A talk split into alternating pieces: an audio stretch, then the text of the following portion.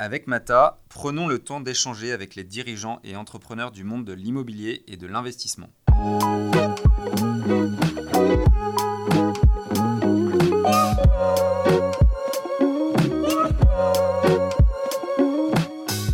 Moi, je pense que la crise économique qui, arrive euh, va faire un peu comme la crise, enfin comme le Covid.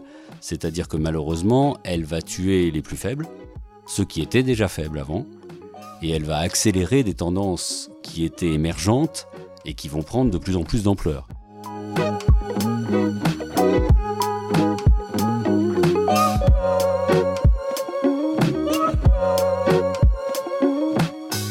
Je suis Édouard Baduel, directeur associé chez Mata Capital, société de gestion entrepreneuriale de fonds immobiliers. Avec Mata, je vous propose de rencontrer les personnalités de notre environnement immobilier afin de découvrir leurs entreprises, leurs passions, leur vision du monde de demain et d'essayer de décrypter les clés de leur succès. Une fois par mois, nous continuerons également d'inviter certains collaborateurs de Mata Capital avec notre journaliste pour présenter nos dernières actualités.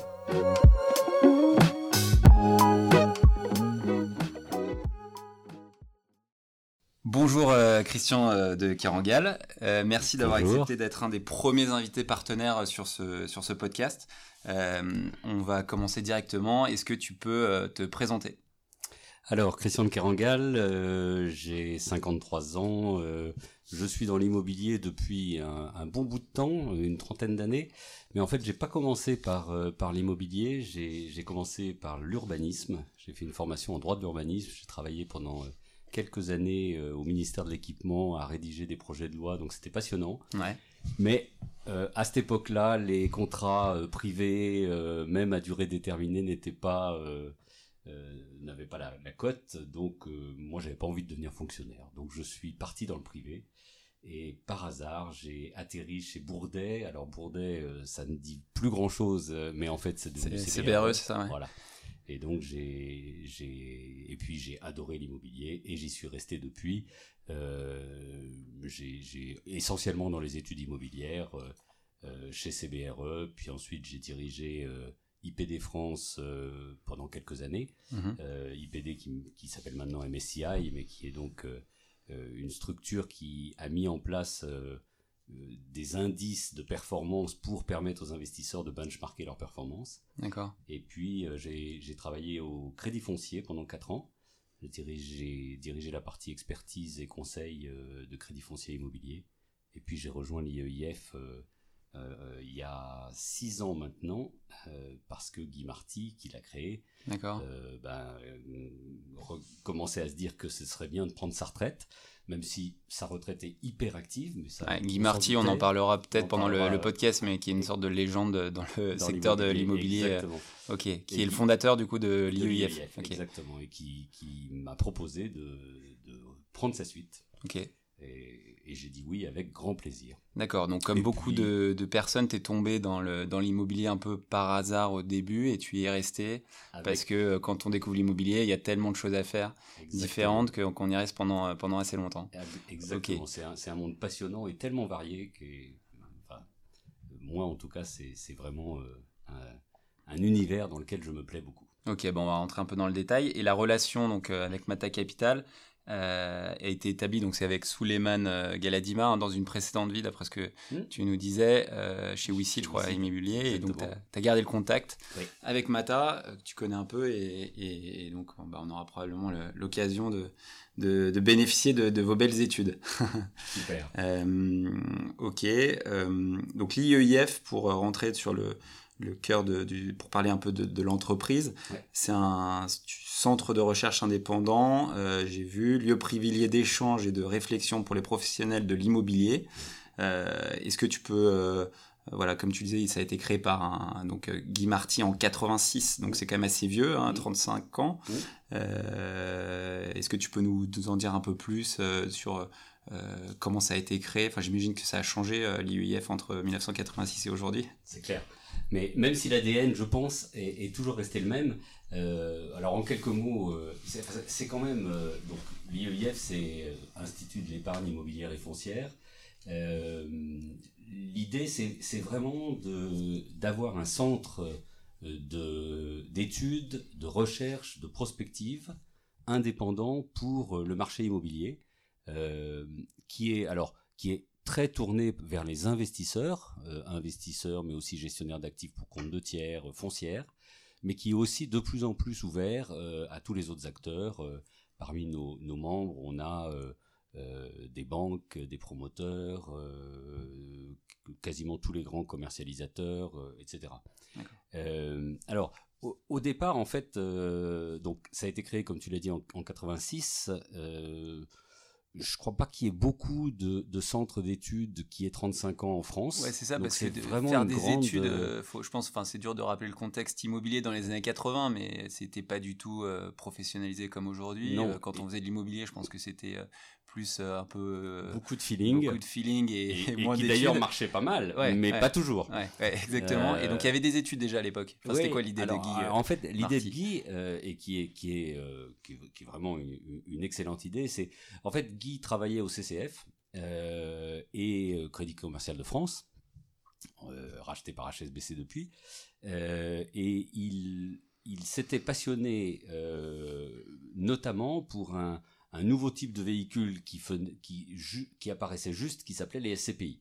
Alors à l'époque, les SCPI, dans le radar des investisseurs euh, institutionnels ou particuliers, c'était microscopique, personne n'en savait rien, n'y connaissait rien. Euh, et donc il a commencé à rédiger des articles, il a rédigé un ouvrage, etc., euh, sur l'importance qu'il y ait une allocation immobilière au sein de l'épargne des particuliers, mais aussi de, de l'épargne des institutionnels. Et puis il s'est dit, et si je créais une structure qui permettre de professionnaliser la lecture de, de ce monde immobilier et surtout au début des SCPI, hmm. s'il n'y avait aucune stat, il n'y avait rien. Hmm. Donc euh, tout ce qui a été développé à ce moment-là, c'était des statistiques sur, le, sur les SCPI, le premier annuaire des SCPI, on en est donc au 34e. Hein. Euh, alors annuaire ne voulant pas simplement dire un, recueil d'informations, mais, mais, vraiment des informations aussi sur la dynamique du marché. Et puis très vite, euh, il s'est intéressé également euh, aux foncières cotées, qui, que personne ne suivait, euh, pour leur donner plus de visibilité, pour ne serait-ce que disposer d'un recensement exhaustif de leurs caractéristiques, de leur stratégie, de leur patrimoine, etc. Mmh. Et puis, euh, petit à petit, l'IEIF a, a, cru, a été c'était une des premières initiatives pour mettre de la, du professionnalisme dans les études immobilières. Euh, ça a été très soutenu par beaucoup d'investisseurs, euh, d'acteurs de la place, et notamment, euh, petit à petit, on, lui, on, a demandé aussi à l'IEIF de se déporter vers la, la aussi, ou, d'élargir plutôt, la lecture du marché immobilier. Mmh. et notre idée, c'est vraiment de se positionner un petit peu comme un, euh, comme un, un entre-deux ou un chaînon manquant entre les organismes de prévision macroéconomique et financiers, mmh. Dont c'est pas l'objet de faire des déclinaisons immobilières de leurs prévisions, mmh. euh, et euh, les, les, commercialisateurs qui eux font des très très bonnes études. J'ai été chez CBRE pendant dix ans, donc euh, je confirme, mmh. mais qui en général font peu de liens avec les, les, dynamiques macroéconomiques et sociétales. Et nous, on est vraiment dans, cette, dans, cette, dans ce chaînon manquant d'essayer de décliner ce qui, comment le, les, les, évolutions, alors macroéconomiques, financières, mmh. sociétales, peuvent impacter et pourront impacter dans l'avenir les marchés immobiliers. D'accord, parce que tu parlais ouais, des, des commercialisateurs type euh, CBRE, euh, bon, il y en a d'autres, BNP Paribas Real Estate, JLL, etc. Ils ont en interne des économistes, enfin, ils ont des, des experts qui travaillent déjà sur, euh, mais ils ont quand même, euh, vous leur fournissez des, des, des, études, on va dire un peu plus approfondies, euh, et ça, ça fait lien aussi avec la question sur les des exemples d'études, peut-être pour que ça soit un peu plus parlant que vous pouvez que vous pouvez proposer, et pourquoi pourquoi pourquoi ils passent par vous en fait, sachant qu'ils ont déjà pour les plus grosses structures déjà internalisé quoi. Alors en, fait on, on est on est partenaire, c'est-à-dire que eux ont, ont, une lecture euh, très fine, très, très, j'ai envie de dire à la fois macro et micro de l'évolution des marchés immobiliers que nous on ne pourra jamais donner et c'est pas notre rôle. Mhm. Euh, et évidemment, euh, toutes ces études viennent conseiller des investisseurs ou des entreprises qui cherchent à louer ou des propriétaires qui cherchent à louer sur leur stratégie. Mhm. nous, notre, notre, notre objectif, c'est à la fois de faire plus de liens, d'essayer de faire plus de prévisions et plus de prospectives sur l'évolution des marchés. ça, ils le font aussi, mhm. mais on est très complémentaires en fait dans nos approches. Donc ils aiment bien le fait de comparer les choses. Et puis euh, on a tout, tout, un domaine sur les véhicules d'investissement immobilier, alors que ce soit les foncières cotées ou les SCPI, les OPCI, etc.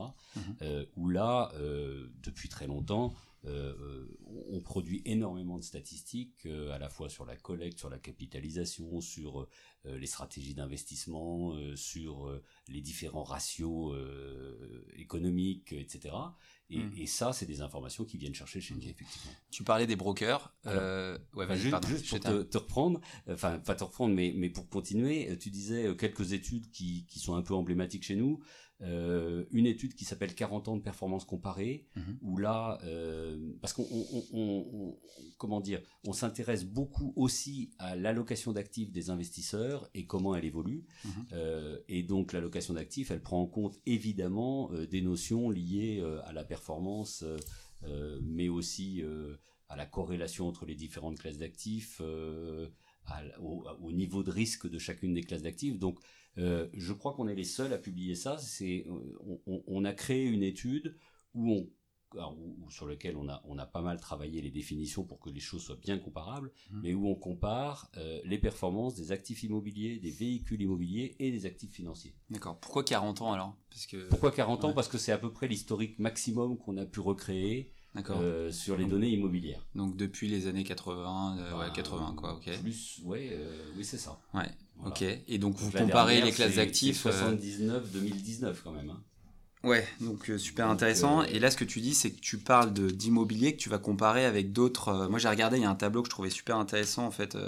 Euh, je suis allé voir sur votre site, euh, où vous présentez euh, justement le, le couple performance-volatilité sur 10 ans, depuis 2009-2019, donc c'est un peu plus récent, mais c'est intéressant de creuser, où on voit en fait effectivement les performances sur les 10 dernières années de l'immobilier, mais qu'on compare avec l'or, avec des actions.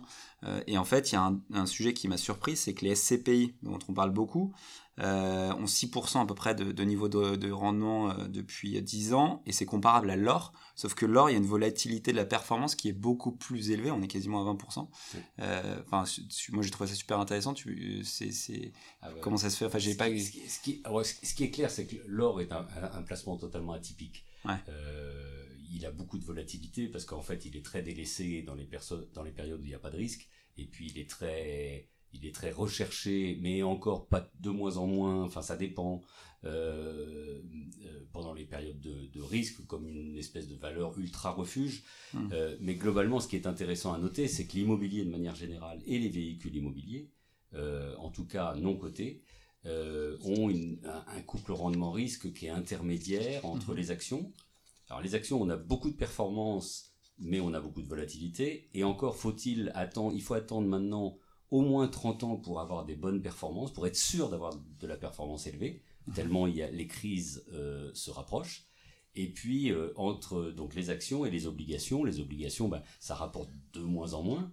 Mais ce qui est vrai, c'est que par contre, on a un niveau de risque qui est ultra faible. Mhm. Euh, ce, qui, ce qui apparaît très clairement, c'est que l'immobilier, c'est quasiment le même niveau de risque que les obligations, mhm. avec une performance qui est bien supérieure. D'accord. je dirais que en gros, tout plaide pour l'immobilier. La seule limite, et on la connaît tous de l'immobilier, c'est son manque de liquidité. En tout mm. cas, quand mm. on investit en direct. D'accord. D'où l'intérêt des véhicules intermédiaires. Ça, la liquidité, tu dis, c'est une des limites euh, aujourd'hui sur, euh, sur l'immobilier. On, parle, euh, on a parlé des CPI, on peut rester mm. sur cette thématique, surtout dans un contexte de, crise sanitaire. Je rappelle, on est en septembre 2020, donc post-confinement et, donc avec beaucoup de questions qui se posent. Euh, et, bon, on va suivre avec attention l'évolution du, marché si on parle de, l'investissement immobilier. C'est la liquidité, c'est un sujet. Euh, euh, c'est quoi? C'est, Le risque, c'est qu'on puisse pas retirer, en fait, les, épargnants de, des SCPI, par exemple, puissent pas retirer leur, argent s'ils le demandent. Ça pourrait être le risque. C'est ce qui est arrivé dans les années 90, où quasiment tout le monde voulait vendre, il n'y avait pas d'acheteurs. Hmm. Et donc, comme, comme les SCPI ne sont pas un produit coté mais le marché secondaire est géré directement par la société de gestion. tant qu'il n'y a pas d'acheteur en face, ben, on ne peut pas vendre. Hmm. Il n'empêche que d'abord le marché secondaire a été amélioré très nettement avec une loi en, 2002 qui a permis notamment d'ajuster les prix en fonction de l'évolution des valeurs de manière beaucoup plus souple qu'avant. donc je ne pense pas qu'on aurait que, dans une crise très importante, euh, on aurait un blocage comme on a connu dans les années 90. C'est vrai que dans les années 90, ça arrivait ça. Ah oui, dans les années 90, il y a eu... Tu avais de l'argent sur ta SCPI, tu ne pouvais pas la retirer. voilà, deux ans, à peu près deux ans, où, la plupart des porteurs de parts euh, ne voulaient vendre, mhm. mais il n'y avait pas d'acheteur en face. D'accord. En fait, parce qu'ils étaient bloqués sur un prix de vente, euh, ils ne pouvaient pas baisser d'un... Comment dire Le prix de vente était lié à la valeur de l'actif, euh, donc ils pouvaient pas le baisser, enfin ils pouvaient pas décider de faire baisser la valeur du, prix de vente. Et en face, bah, il y avait des gens qui trouvaient que c'était trop cher, mmh. évidemment. Mmh.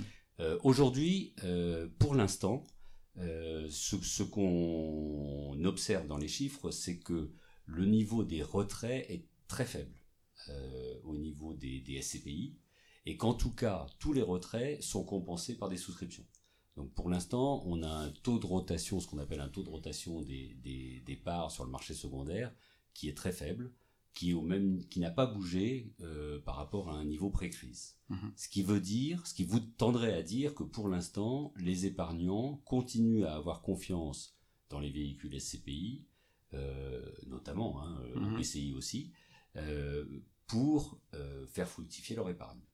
Donc pour l'instant, malgré toutes les questions sur lesquelles on, qu'on abordera peut-être un, petit peu plus tard, mais toutes les mhm. questions qu'on peut se poser sur l'évolution des marchés, il y a une vraie confiance des épargnants euh, dans la classe d'actifs immobiliers comme étant une classe d'actifs euh, relativement sûre. Euh, et aujourd'hui, on n'a aucun problème de liquidité sur le marché des, SCPI. Donc creusé. D'accord. Donc pour ça, vous êtes 23 collaborateurs, enfin, si c'est et dont j'ai vu 7 chercheurs. C'est intéressant. c'est quoi un chercheur du coup les alors, Et puis quels sont les Alors en fait, on a appelé ça des chercheurs associés. Ce sont des. Alors c'est pas des gens qui sont dans le monde académique mais c'est des gens qui, euh, en général, euh, ont, eu une vie professionnelle dans l'immobilier euh, très riche, mais parallèlement ont toujours fait de la recherche, ont, eu des activités de réflexion et qui travaillent avec nous à temps partiel. Alors c'est très différent selon les uns et les autres. pour nous aider à réfléchir, à, produire des analyses un peu innovantes ou très innovantes parfois, euh, sur un certain nombre de domaines. Ok. Euh, témoignage euh, par rapport aux clients, j'ai, vous avez un, client qui disait que vous étiez une institution assez atypique, particulière comme nulle autre, donc ça tu t'en as parlé, c'est vrai que vous êtes assez différenciant sur le marché. Il y en a un autre qui est assez sympa de témoignage, c'est euh, euh, que vous avez en fait un point de vue souvent à contre-courant du, du, marché, enfin des, idées reçues, on va dire. Et ça, c'est intéressant, surtout pour nous, Mata Capital, parce que on va souvent à contre-courant, des, on aime bien euh, ne pas faire comme les autres. Mmh. Et, et du coup, ça veut dire quoi des, des, des études enfin, tu vois, où tu vas à contre-courant des idées reçues, par exemple? Alors, ça veut dire en tout cas que la première chose, c'est que ça veut dire une indépendance de pensée. Mmh et que euh, on n'hésite pas euh, quand on a notamment des warnings euh, à émettre à le faire. par exemple, en ce moment, je, dis, il n'y a pas forcément un warning tout de suite, mais, mais clairement, on est dans une, comment dire, on est dans une configuration où on sait très bien que euh, à mon avis, euh, le semestre qui vient, euh, enfin en tout cas la fin d'année 2020 et l'année 2020 vont être des années économiquement très difficiles et donc très difficiles pour les marchés immobiliers. Mhm. Et ça, il faut le dire. Mhm. après, ce qui est intéressant aussi, c'est d'essayer de décrypter les, tendances qui, qui, vont naître et qui sont en train de naître au travers de cette crise. Mais je pense qu'il ne faut pas occulter le fait que euh, dans, les, dans les mois à venir, on va traverser une crise économique majeure, mhm. dont je pense ni les Français, euh, y compris moi, hein, euh, ni, ni les entreprises n'ont encore pris la, mesure, pris la vraie mesure. Mhm. C'est, je, je, rappelle juste, hein, si on fait moins 10% de croissance, c'est trois fois plus que la crise de 2008. Mm. C'est monstrueux, je veux dire, c'est très fort. Donc, bon, alors, Aujourd'hui, les signes sont un tout petit peu moins négatifs. mais néanmoins, c'est clairement, on va avoir une très forte hausse du chômage, on va avoir des défaillances d'entreprises. Enfin, ça va avoir des conséquences, quoi. Hmm. C'est pas. Euh, Ce qui est intéressant, c'est que bon, effectivement, euh, j'ai envie de dire, on espère que tu te trompes euh, parce que on, imagine toujours le pire, mais nous là, depuis la rentrée, on s'aperçoit en fait que finalement, on a plutôt des bonnes nouvelles sur la partie notamment commerce, hein, où c'est vrai que ça a été très difficile pour les commerçants sur les, sur les derniers mois, avec des chiffres d'affaires qui sont plutôt bons. Mm. Après, ce, ce, dont on s'aperçoit, c'est qu'il ne faut pas généraliser, c'est-à-dire que euh, oui, il y a peut-être 30% du marché qui va mourir mm. sur le commerce, mais il y a 30% euh, du marché qui va peut-être très bien marcher, même mieux que l'année dernière. On a des exemples d'enseignes qui font déjà quasiment le même chiffre d'affaires au mois de septembre que sur tout l'exercice 2019. Mm. Donc, euh, tout n'est pas euh, bon, c'est côté optimiste de Mata c'est-à-dire qu'il faut, euh, il faut, il faut dire que certains vont sortir du lot et que ça soit dans les, je parle du commerce, mais je pense que c'est vrai aussi sur l'hôtellerie, c'est vrai sur, sur les bureaux, parce qu'on parlera peut-être des bureaux, mais il y a beaucoup de choses à dire avec le coworking, etc. mais quoi qu'il arrive, la tendance que tu donnes au niveau économique, c'est clair que quand le PIB chute de plus de 10%, l'impact euh, sur le chômage, il va être là et ça, il faut pas faut pas se leurrer. Alors voilà, euh, pour autant, euh, pour rebondir sur ce que tu dis sur le commerce, et de manière générale, je pense qu'aujourd'hui, les moyennes sont, sont, sont justement ce qu'il faut surtout pas sortir. Mm. Enfin, au, sens où elles cachent des disparités effectivement extrêmes. Et, et, et un, de nos, un, un, de nos travaux, c'est aussi, ou un de nos, de nos, de nos missions, c'est aussi de, euh, d'essayer de, de, de, mettre en avant ces disparités. Et comme tu dis, effectivement, euh, il est. Enfin, moi, je pense que le, la crise économique qui, qui, qui arrive euh, va faire un peu comme la crise, enfin comme, la, comme le Covid. C'est-à-dire que malheureusement, elle va tuer les plus faibles, ceux qui étaient déjà faibles avant, mm-hmm. et elle va accélérer des tendances qui étaient émergentes et qui vont prendre de plus en plus d'ampleur. Hmm. Et là, je, te rejoins totalement. Je pense qu'il y a des enseignes en commerce qui euh, déjà ont tiré leur épingle du jeu et vont continuer de le faire. Hmm. Euh, et puis qu'il y a aussi des enseignes, on le sait bien, euh, des groupes qui en ce moment, mais qui allaient déjà mal avant, qui en ce moment sont en train de déposer le bilan ou voilà, ou qui vont être pris. donc, donc vraiment, on a ça va toucher très différemment les secteurs d'activité, ça va toucher très différemment euh, aussi les, formats immobiliers. Euh, clairement, on a euh, les, boutiques, notamment de pieds d'immeubles, seront touchés très différemment des grands centres commerciaux ou des retail parks. Ah, c'est clair. Euh, on, aura l'occasion d'en parler, euh, et on l'a déjà fait avec un podcast euh, sur le commerce avec Laurent Delautre. Et, et on va, je sais pas s'il sortira avant ou après le tien, mais on va tourner un nouveau podcast sur le sujet. Donc euh, notre avis euh, d'expert sur le commerce, euh, on, aime le partager, on va continuer à le faire. Mm. Après, sur le, digital, parce qu'on parle un peu d'avenir et de, il faut se réinventer. le digital chez l'IEIF, c'est quoi si ça existe? Là, on parlait de 1986, on est en 2020.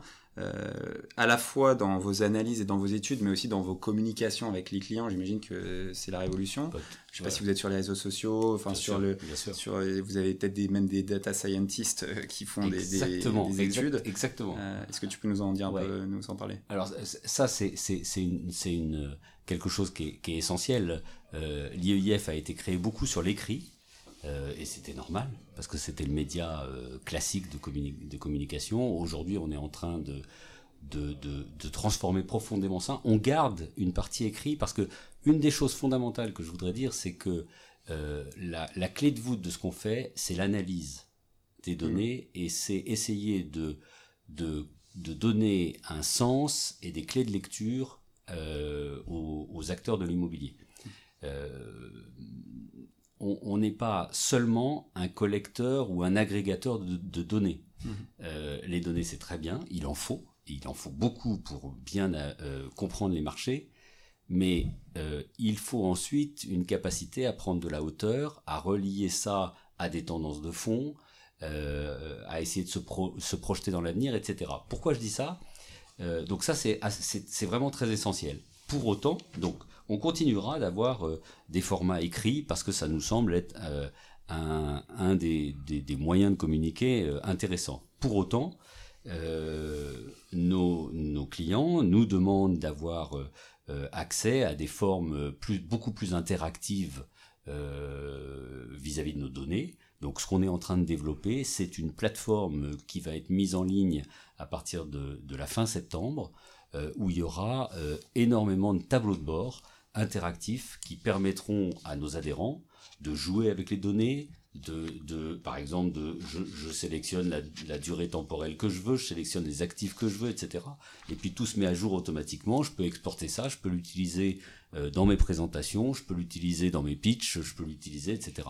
Donc l'idée, c'est accompagner euh, toutes les études pour lesquelles ça a du sens par des tableaux de bord interactifs, mmh. évidemment être présent euh, sur les réseaux sociaux, et on, on l'est de plus en plus, évidemment euh, également avoir euh, transformé la manière dont on dont on transmet aussi l'information. Donc on est en train de développer euh, des formations sous la forme de podcasts, mmh. comme vous. Bonne idée. Euh, et on trouve que c'est... voilà, on trouve que les podcasts, c'est, nous semble être euh, très intéressant comme format de communication. Enfin, donc l'idée, c'est. Je fais un petit juste aparté euh... sur le podcast, excuse-moi, parce que ouais, c'est comme on est dans les tout premiers euh, épisodes et, et nous, euh, pourquoi on lance le podcast chez Mata Capital, c'est qu'on est convaincu. Aujourd'hui, c'est encore assez peu répandu. Je crois que c'est même pas 10% des Français qui, qui écoutent des ouais, podcasts. Fait, euh, et bah, on est de plus en plus dans les transports. C'est un, un, format, contrairement à la vidéo, enfin, c'est ce qu'on mmh. pense, hein, mmh. peut s'écouter plus facilement quand on on fait du sport, euh, je sais pas, quand on fait le ménage, on est chez soi, et, et qui permet d'avoir euh, une discussion euh, bah, qu'on essaye d'avoir, euh, mmh. peut-être plus conviviale. Oui. voilà, la parenthèse est fermée. Et on, Mais on, on, on, partage complètement votre vision, et on a, quand on s'est posé la question, est-ce qu'on fait plutôt des MOOC ou des MOOC ou des podcasts, on s'est dit euh, podcast. Et donc l'idée là, c'est de, c'est d'avoir énormément de, euh, à la fois de, de chercheurs, mais aussi d'opérationnels qui puissent intervenir sur énormément de sujets. L'idée, c'est à horizon deux ans de fournir 300 podcasts à nos adhérents ah oui. euh, sur énormément de thèmes. Okay. Et l'idée, c'est l'avenir de l'immobilier. C'est quoi bah, l'immobilier on demain va, on va, on va communiquer, on sera relayé euh, par l'UIF et vice versa. euh, Exactement. Sera, Avec plaisir. Euh, sur le, justement, tu parlais l'avenir, mmh. euh, votre approche de l'avenir. Du coup, c'est une question un peu euh, compliquée, j'imagine, mais l'IUIF dans 10 ans, enfin dans 20 ans, comment mmh. tu vous y aura, ça va être quoi du coup Il y aura des robots chez l'IEF Ça va être de...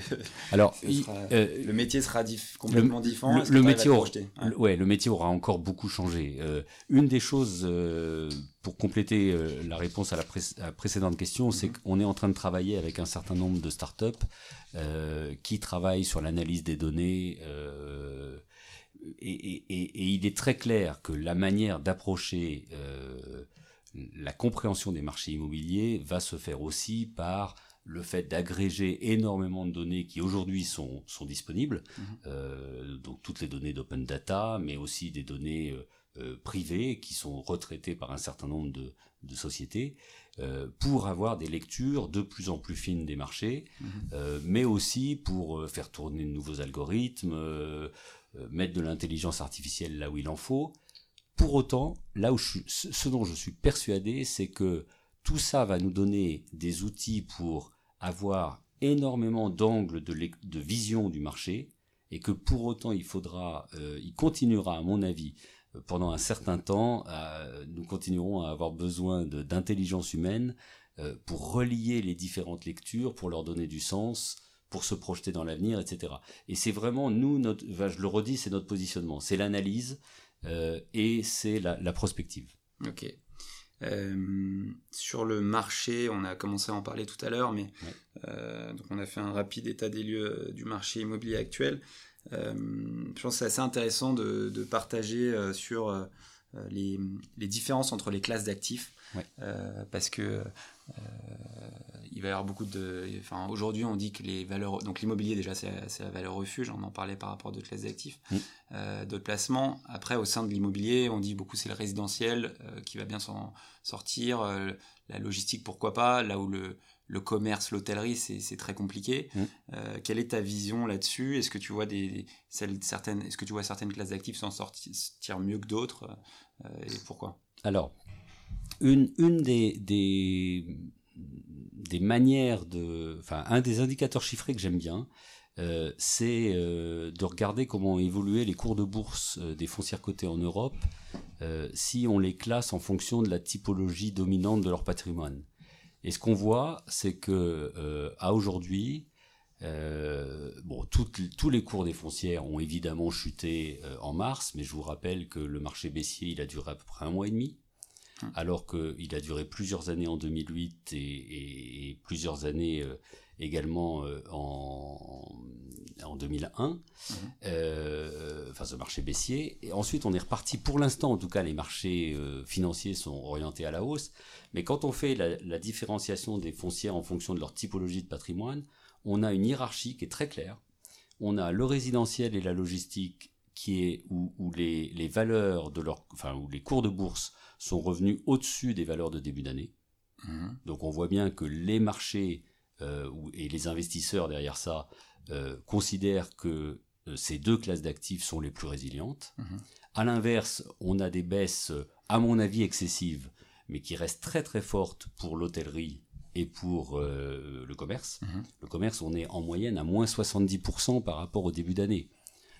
C'est juste de... en termes de, valeur de part. Valeur de part, ok. Donc c'est c'est juste, ça voudrait dire que euh, que si on prend une eBay par exemple, qui est, la plus grosse, mhm. euh, ça voudrait dire que la valeur de son patrimoine a fondu de 70%. C'est juste absolument exagéré. C'est absurde. Ok, euh, donc là tu parles plus sur une foncière cotée, par exemple, une eBay, que le cours de l'action était à 250 euros, aujourd'hui C'était moins que ça, mais en tout cas, aujourd'hui il est à 40. Et, et, quelque part, ça, ça veut dire que sa capitalisation c'est 6 milliards ça voudrait dire qu'on pourrait racheter la totalité de son portefeuille en faisant une OPA euh, sur une eBay à 6 milliards. Alors que tu vois, j'étais avec la valeur du patrimoine, elle doit être de 60. Euh, hier, la fréquentation dans les centres commerciaux n'a pas chuté. Euh, enfin, elle a bien repris. surtout, l'exemple de la Toison d'Or, tu vois, le centre commercial de la Toison d'Or qui est donc vers Dijon. J'étais avec un local hier. les chiffres d'affaires sont très bons des enseignes, donc effectivement, il y a une décorrélation, tu dis, entre le cours, enfin les foncières cotées et la réalité. Quoi. Alors il y a ça, mais en fait ça montre quand même qu'il y a une méfiance énorme euh, des investisseurs mhm. envers ces deux classes d'actifs que sont l'hôtellerie euh, et, euh, et, le commerce, en tout cas pour l'instant. Alors pour des raisons très différentes, parce que l'hôtellerie, globalement quand on regarde les 30 dernières années, ça n'a, en moyenne ça n'a pas arrêté de monter. Mhm. Donc c'est le premier vrai accident sur l'hôtellerie. Et moi je pense que ça que l'hôtellerie, alors déjà, il y a après, là encore, il faut faire des différenciations entre les bas de gamme, les moyennes gammes, les hauts de gamme, les palaces, mmh. etc. Mais, mais globalement, ça va mettre du temps à repartir, mais ça repartira. Euh, le commerce, euh, ça accentue des tendances disruptives qui étaient quand même très à l'œuvre, euh, notamment la croissance du e-commerce, l'importance de la proximité, etc., etc. Et, c'est vrai que on peut s'interroger quand même légitimement sur le modèle du centre commercial. Hmm. Est-ce que c'est encore adapté aujourd'hui mhm. euh, aux attentes des clients, notamment des plus jeunes, etc. moi, je pense que les plus gros centres, justement du style, par exemple ceux détenus par Unibail ou Clépierre, continueront d'avoir une vraie force d'attraction parce qu'ils offrent aussi une expérience loisir, etc., etc les centres de taille intermédiaire, on peut se poser des questions. en tout cas, mm. il me semble qu'on peut se poser des questions. Euh, et puis au milieu, entre les deux, il y a le bureau. Qui est aujourd'hui à 30%. Ah, excuse-moi, je fais, avant de parler de bureau, je fais juste une petite... Euh, parce que nous, on est, Mata Capital, assez euh, expert de, à la fois du commerce, mais aussi de l'hôtellerie. Donc, je partage pleinement ce que tu dis sur le commerce, et notamment, tu parlais du e-commerce. Amazon, Amazon aujourd'hui, qu'est-ce qu'ils font? Ils cherchent des emplacements pour faire du commerce physique. Donc, et je pense que cette tendance, elle va s'accélérer. Parce que euh, le e-commerce en commerce physique, euh, c'est rien. Enfin, on, pourrait en parler pendant des heures et ça sera sûrement l'objet d'autres euh, études, enfin d'autres discussions. Mais voilà, c'est le e-commerce à ses limites. Aujourd'hui, je crois que c'est 10%, à peu près du, du, du commerce. Euh, donc 90% en fait du, du mais c'est monté à, mais c'est monté à 25% pendant monté à 25%, hein. mais les limites ce qui est normal hein. ce qui est normal parce il n'y avait rien d'autre. mais voilà euh, même si on monte à 25% 75% du commerce se fait encore dans des magasins. Bien sûr. Et donc là, là, ce qui est intéressant c'est justement les enseignes qui ont pris la mesure de ça et qui sont à la fois à faire du e-commerce, c'est-à-dire qui, sont adaptés sur leur modèle de distribution, mais aussi, mais aussi qui ont les bons emplacements, les bons emplacements physiques. Sur, sur l'hôtellerie, et ça aussi, on est euh, nous, on a, on a une quarantaine d'hôtels euh, Mata où on a les, les, murs et les fonds. Et je pense qu'il faut aussi différencier au-delà de la catégorie de, des hôtels, parce que c'est vrai que les palaces, euh, forcément parisiens, ont été beaucoup plus impactés avec la clientèle internationale qui a fui Paris que des hôtels économiques en, région qui ont pu servir, même pendant le, confinement, pour, pour accueillir voilà, des, des, personnes démunies, etc. Donc, tu vois, sur l'hôtellerie économique, nous, on voit euh, effectivement euh, euh, des résultats qui ont été relativement satisfaisants, c'est-à-dire qu'on n'a pas perdu d'argent, nous, Mata Capital, pendant le confinement. sur la quarantaine d'hôtels, on a gardé nos hôtels ouverts, donc c'est du 2-3 étoiles, hein, mmh. Et on a, on a je pense, on a, le fait de, gérer à la fois l'exploitation et d'avoir les murs nous a permis d'être assez réactifs. En tout cas, on, a, on a réussi à attirer quand même un peu de, clients. Donc finalement, euh, tu vois, les, différences, elles sont vraiment majeures entre, les, entre, les, entre les acteurs. Mais, juste pour réagir, euh, sur l'hôtellerie, je pense effectivement qu'il y a des différences très importantes, d'abord entre euh, l'île de France, voire même Paris, hmm. et la région, ça c'est très clair, et les régions. évidemment, entre les, gammes d'hôtels, c'est clair que ce qui souffre le plus aujourd'hui, et qui à mon avis va, va par contre souffrir pendant un certain temps, c'est toutes les localisations et les catégories d'hôtellerie, donc plutôt 4 euh, étoiles, 5 euh, étoiles euh, et palaces, qui sont très liées à la clientèle internationale, parce mmh. que les dernières annonces qui ont été faites par les, ceux qui font des études de manière globale sur le, transport aérien disent qu'ils ne voient pas un retour du transport aérien mmh. au niveau précédent avant au minimum 4 à 5 ans. Donc on voit bien que là, par, le, par, contre, on va avoir un impact très fort. Mais à côté de ça, euh, et, euh, on verra bien quels, seront les chiffres, mais ma perception, c'est que euh, dans beaucoup, beaucoup d'hôtels en, région pendant, pendant l'été, en mm. tout cas pendant le mois d'août, la, la, région, enfin les, les, taux de remplissage ont été très bons mm. parce que les Français sont restés en France mm. et que par contre ils sont largement allés à l'hôtel. Pas que évidemment, hein, mais donc je dis pas que que, que c'est voilà tout tout n'est pas noir, loin de là. Euh, mais effectivement, c'est c'est le premier accident sur l'hôtellerie. On va voir combien de temps il va falloir pour revenir à des niveaux euh, à des niveaux euh, normaux, voire supérieurs à, à 2019. Ok. Un point, du coup, on, on, commence à en parler sur les bureaux parce que c'est quand même 80%, je crois, du, marché, en tout cas en France, euh, qui était déjà chahuté un peu avec le coworking euh, et qui aujourd'hui, avec la, généralisation du, télétravail, euh, bah, voilà, se doit également se remettre en question. C'est-à-dire, les entreprises vont probablement chercher moins de mètres carrés puisque une partie des salariés va rester chez elles ou aller dans, justement, peut-être dans des coworking.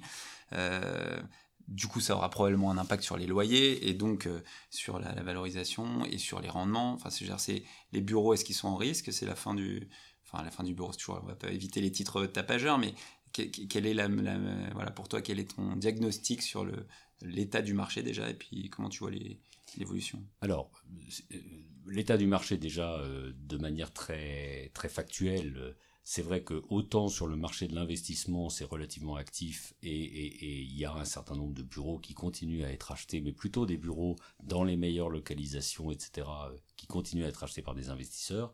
Sur le marché de la location, pour l'instant, euh, ça souffre beaucoup. Hmm. C'est-à-dire même post-confinement, euh, les entreprises en fait sont dans, un, dans un attentisme très fort qu'on peut totalement comprendre, à la fois un attentisme face à, à l'ampleur de la crise économique qui s'annonce et elles en perçoivent pas forcément toutes les conséquences euh, sur leur propre business. Euh, et puis justement sur sur l'ampleur des changements structurels qui se sont accélérés que, le confinement et que la crise a, contribué à accélérer.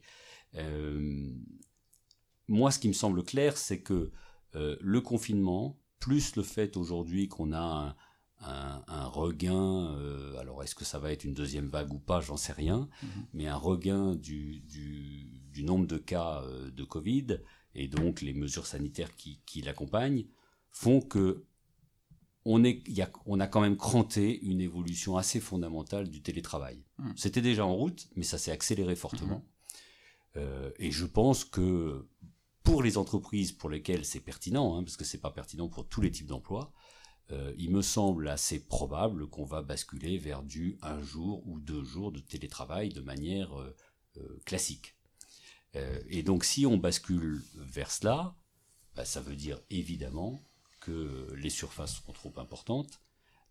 et donc on va avoir un effet, une, une baisse, une baisse de la de- structurelle de la Mm. demande de, de Mm. la demande placée. Alors ça va prendre un peu de temps parce que tout ça ne, ne va se faire que euh, en fonction des échéances de loyer. Mm. Euh, pas de loyer, excusez-moi, de bail.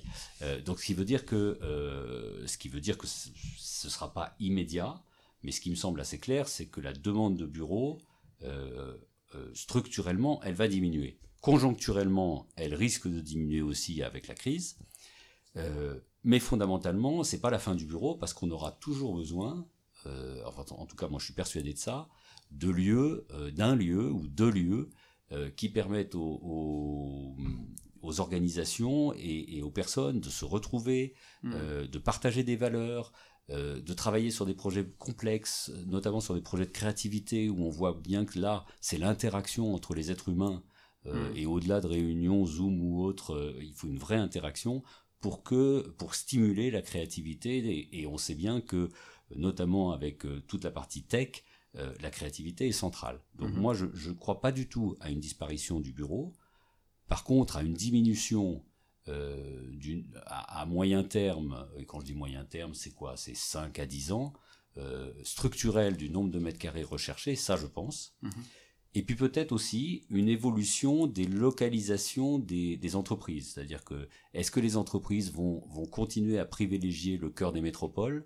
On, a eu une décennie là euh, Mm. euh, où la métropolisation a été le maître, le maître mot, euh, la densité a été le maître mot. Est-ce que avec le développement du télétravail, de télétravail ou espace de coworking d'ailleurs, hein, Mm. euh, mais en tout cas du travail nomade, est-ce que les, les ménages ne vont pas commencer aussi à se dire qu'ils pourraient euh, euh, habiter dans des villes situées euh, un peu plus moyennes, euh, situées à une distance relativement raisonnable de la métropole où les, les, les, les emplois continueront à se concentrer mais Mm. globalement peut-être à avoir une qualité de vie qui serait meilleure, donc des arbitrages. euh, D'accord, donc ce serait pas du 100% télétravail, ce serait on va plus loin, on va habiter euh, en périphérie, enfin pas En dans périphérie, la métropole, mais même- on va mais même, même, on peut euh, aller dans son, sur son lieu de travail euh, pour rencontrer ses collaborateurs. Exactement. Euh, parce que quand on voit, tu parlais de la tech, des entreprises, euh, moi j'ai euh, mon frère qui travaille de- chez Criteo, ils annoncent un retour en juin 2021, Mhm. donc pas de, lo- pas de bureau. Mhm. Enfin, je veux dire, les, les collaborateurs grimacent un peu, font un peu la grimace, Mhm. donc. euh, Oui, mais ça a l'air d'être assez généralisé dans les boîtes de tech en fait. Alors c'est vrai. Vois, Facebook a fait la même annonce, Twitter aussi. C'est euh, ça qui est étonnant, euh, parce que moi je partage ton, analyse, tu vois, mais, euh, mais c'est étonnant quand même euh, de- de- d'avoir ce type d'entreprise qui imagine qu'on puisse se passer vraiment de, de bureau, quoi. Ouais, je, je suis pas sûr qu'elle soit représentative de l'ensemble du tissu des entreprises. Mhm. Euh, et en plus, je suis pas sûr qu'elles le feront. Enfin, Google a été la première à faire euh, à un moment beaucoup beaucoup de télétravail. Mhm. Et puis à un moment, euh, alors c'était avant la crise, hein, Mhm. ils avaient interdit le télétravail parce que du coup les gens travaillaient de temps en temps pour leur propre compte. Mhm. Euh, donc, donc clairement, euh, ils pourront, ils feront peut-être une marche arrière Mhm. par rapport à ce qu'ils disent aujourd'hui. En général, c'est des entreprises qui, qui vont très très loin, très vite, quoi. Mhm. Et, Tu me fais penser à un. Moi, j'ai commencé ma carrière chez IBM, Mm. euh, sous les aussi d'ailleurs. On a le côté geek chez Mata. c'est bien. Mais bien. donc, tu parlais de Google précurseur sur le télétravail. Mm. IBM, moi, j'ai commencé donc autour de 2005. C'était encore avant. Généralisation du télétravail. Ils y sont revenus en 2010 parce que euh, baisse de productivité, baisse de motivation, etc. Euh, donc, euh, c'est ça, c'est de trouver le bon équilibre. Exactement.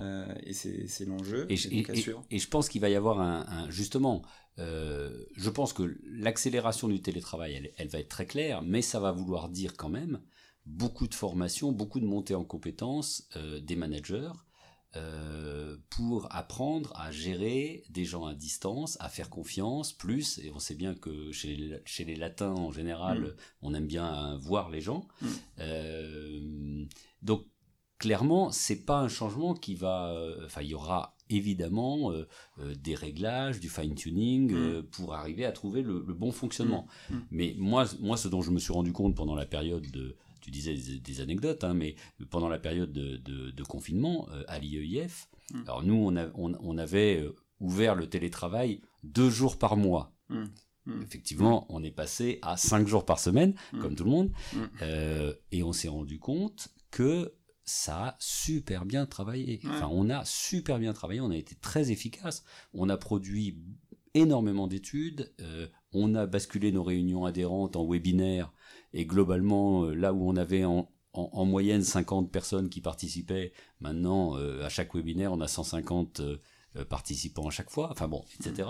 Donc, ça nous a aider à accélérer, et en même temps, malgré tout, même si on faisait des réunions régulières, etc., on se rend compte qu'on a été content de se retrouver, quoi, physiquement. Mmh. C'est-à-dire que on se rend compte que l'esprit d'équipe, euh, le fait de pouvoir échanger euh, de manière impromptue, etc., euh, etc., c'est quand même assez essentiel pour la créativité pour la productivité d'une entreprise. C'est clair. Du coup, je reviens sur le, le, marché euh, où tu donc euh, ton analyse, euh, tu viens de faire ton, une analyse sur les, les différences entre les classes d'actifs, on vient d'en parler.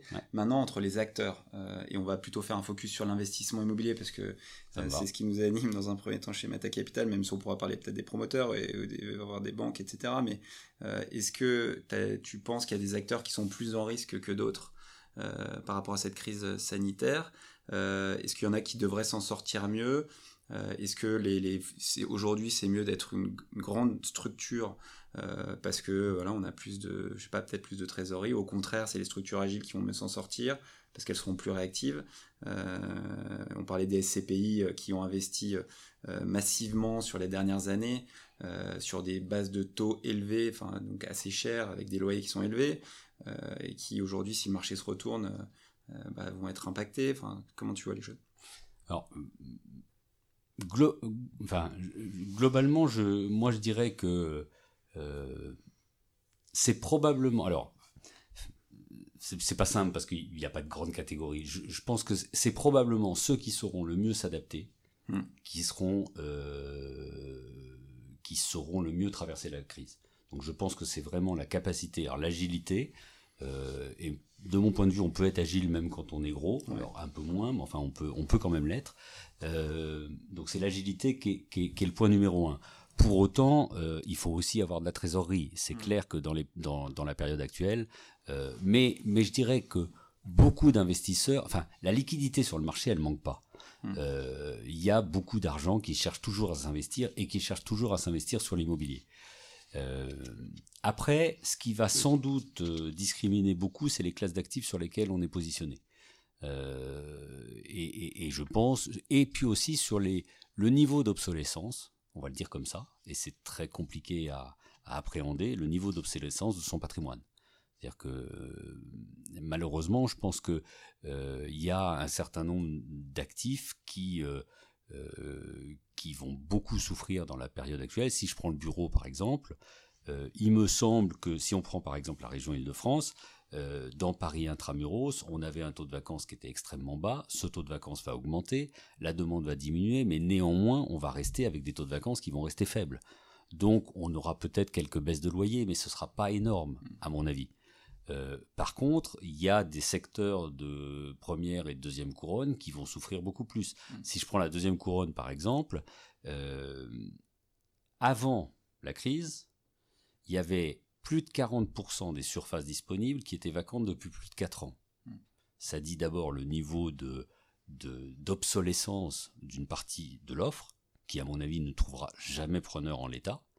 Et donc là, c'est là où la créativité est importante. C'est qu'est-ce que je fais de ces, ces immeubles de bureaux hmm. euh, Est-ce que je les transforme en logement? Parce que parfois c'est faisable, parfois pas. Euh, est-ce que je les transforme en espace de stockage euh, de logistique urbaine? Mm. Est-ce que je les transforme en autre chose? Mm. Ou est-ce que ça devient des non-valeurs qu'il faut que je rase et, puis je fais autre chose? Mm. Mais ça, c'est très compliqué pour un investisseur d'accepter une non-valeur. en tout cas, les euh, investisseurs qui ont investi du coup en première couronne ou à la défense très récemment sur des bases de prix très chères vont devoir se gratter la tête, c'est ce que tu dis? Bah, en tout cas, en tout cas, il y a des endroits où il va y avoir, euh, il va malheureusement y avoir une période de suroffre, ça c'est clair. Pour la défense, par exemple, euh, moi j'ai un vrai point d'interrogation sur la défense. Euh, au-delà de d'aspects conjoncturels liés au fait qu'il va y avoir beaucoup de projets qui vont être livrés et que évidemment avec une demande qui sera moins forte, ben, il risque d'y avoir des baisses de loyer. mais au-delà de ça, il y a deux tendances très antinomiques qui, qui s'opposent si on regarde le changement climatique, clairement, euh, il faudrait construire plus dense. Hmm. Donc la défense là a, plutôt euh, est plutôt dans le sens du vent. Euh, et puis à l'inverse, il me semble qu'après la crise qu'on vient de, vivre, je pense que les salariés ont envie de moins de densité, ont envie aussi de, de, bâtiments qui soient peut-être moins fermés que peuvent l'être des tours. Donc la question c'est, euh, enfin voilà, est-ce que c'est plus de densité, mais euh, si ce que tu disais c'est qu'on va habiter en dehors des agglomérations, finalement, parce que si aujourd'hui, avant on n'imaginait pas travailler à Chartres euh, mmh. et, aujourd'hui on l'imagine, et en tout en travaillant à Paris, mmh. enfin habiter à Chartres et travailler à Paris, du coup cette densité finalement peut être remise en question, c'est-à-dire qu'on peut, on aura moins besoin de tu vois, de, la défense, entre guillemets. Alors, c'est pas du tout pour critiquer la défense, mais mmh, mmh. Euh, c'est un exemple parmi d'autres, mais c'est l'exemple le plus criant, un premier centre d'affaires en Europe. Euh, donc, euh, en tout cas, bon, il y a des enjeux et on, sera, il y a plein de choses qui, vont se passer sur, sur le marché, donc on va suivre ça avec attention. On arrive déjà à la fin du podcast. Et, je souhaiterais terminer donc ce, podcast avec des questions. C'est des questions récurrentes qu'on va poser systématiquement, hein, qu'on pose à tous nos, invités. Euh, premièrement, sur tes recettes du succès, entre guillemets, ton conseil euh, sur, ta partie organisationnelle. Euh, tu as tellement de casquettes, tu nous l'as présenté. Comment tu fais Est-ce que tu as des conseils à donner sur, je sais pas, tu un truc le matin, quand tu te réveilles, tu fais du sport, tu, on, est preneur. On écoute. Christian. non, enfin. Première chose, je, pense qu'il faut savoir décrocher. Ça, ça me mhm. semble essentiel. En tout cas, euh, pour moi, euh, par exemple, le week-end est un moment que je euh, qui est à peu près compact, enfin je veux dire compartimenté. Donc je pense qu'il faut savoir décrocher et ne pas être toujours connecté comme on peut l'être avec nos chers iPhone et autres, parce que moi aussi je suis un geek, connecté à, je dirais, au, monde professionnel. Euh, je fais juste une petite correction, je suis pas le geek chez Matin hein, par rapport à, d'autres, euh, je vais pas les citer, euh, mais ok, ok, on a l'information. Deuxièmement, est-ce que, enfin, si tu devais recommander un livre, celui qui t'a beaucoup influencé à un ami? Alors, c'est c'est pas forcément un livre de, de business, il y en aurait pas mal, mais c'est Le Seigneur des Anneaux. Euh, c'est un livre que j'ai lu, relu, et pourtant ça fait 1600 pages, euh, qui a versé mon adolescence et que j'ai relu euh, plusieurs fois étant adulte, parce que c'est un, c'est une fresque assez exceptionnelle. Voilà. Donc, et le film, tu. Ah, le film, j'ai adoré. J'ai adoré. Un bon échec, j'ai envie de dire. C'est quelque chose qui t'a construit, qui t'a permis d'apprendre et tu, enfin, qui t'a marqué, tu vois, que ce soit au début début de ta carrière ou récemment euh, quand j'étais chez Bourdet, donc au CBRE, je, rédigeais une étude euh, et, comme je voulais la faire de manière euh, la plus parfaite possible, j'avais complètement enfoncé les délais. Et un jour, je me suis fait reprendre par mon patron. et, et j'ai commencé à comprendre, je suis plutôt un perfectionniste ça a des côtés positifs, mais j'ai commencé à comprendre que la règle des 80-20, elle est vraiment essentielle. C'est-à-dire qu'il y a 80% du travail où il faut mettre toute son énergie, et les 20% de la fin euh, que, que, moi j'appréhende comme étant les, les, choses les plus importantes, parce qu'on on, on, lèche tout pour que ce soit impeccable, finalement, euh, il y a à peu près 90% de chances que le lecteur, lui, il voit rien du tout à toute l'énergie qu'on vient de passer. ok. Euh, comment on te suit euh, aujourd'hui euh, sur LinkedIn Sur LinkedIn essentiellement. Sur LinkedIn, hein. ok. Donc tu es actif sur LinkedIn. Pour... Ok. Et dernière question, le meilleur investissement de ta vie, ça peut être quelque chose, enfin on parle d'immobilier, mais ça peut être aussi un investissement personnel. C'est très large comme question. Quel est le meilleur investissement? Euh, avoir fait le siège de ma femme pendant 7 ans avant qu'elle dise Bravo. Bravo, ok. Bah écoute, c'est pas mal pour terminer ce podcast. Merci beaucoup pour tout ce temps passé avec nous. Et, Merci à vous. Il y a eu plein d'informations super intéressantes, enfin moi qui m'ont intéressé. Et donc euh, qu'on réécoutera avec plaisir. C'était un plaisir. On va, on va suivre avec intérêt les études du coup de, de l'IEIF dans les, dans les prochaines euh, semaines, prochains mois. Euh, et on espère quand même avec quelques perspectives un peu plus rassurantes sur l'avenir. Ah mais elles viendront. Elles viendront. C'est clair qu'elles viendront. Peut-être pas tout de suite, mais elles viendront. Bon, en tout cas, n'hésitez pas à contacter Christian si vous avez des questions. il, il, y répondra avec plaisir. Et merci à tous ceux qui sont encore là après ce long épisode de plus d'une heure, mais c'est le format qu'on souhaite euh, diffuser avec ce podcast qui permet justement de, prendre le temps de se poser sur des, sur des thématiques, sur des, sur des différents sujets, mais avec un format assez convivial. Euh, j'espère que ça vous aura appris des, choses. Et, euh, et puis n'hésitez pas à donner vos retours. Moi, ça m'intéresse de savoir si vous avez des conseils. Je suis preneur et aussi de noter ce podcast 5 étoiles parce que c'est ce qui nous permettra d'être visible sur les, sur les réseaux sociaux. Voilà, à très vite, on se donne rendez-vous dans 10 jours avec un nouveau podcast Mata. Prenez soin de vous. Ciao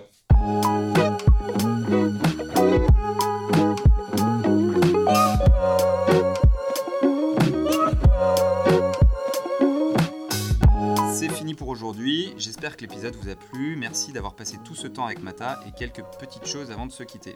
Vous pourrez retrouver les notes de l'épisode avec toutes les références sur le blog de Mata Capital disponible sur notre site internet.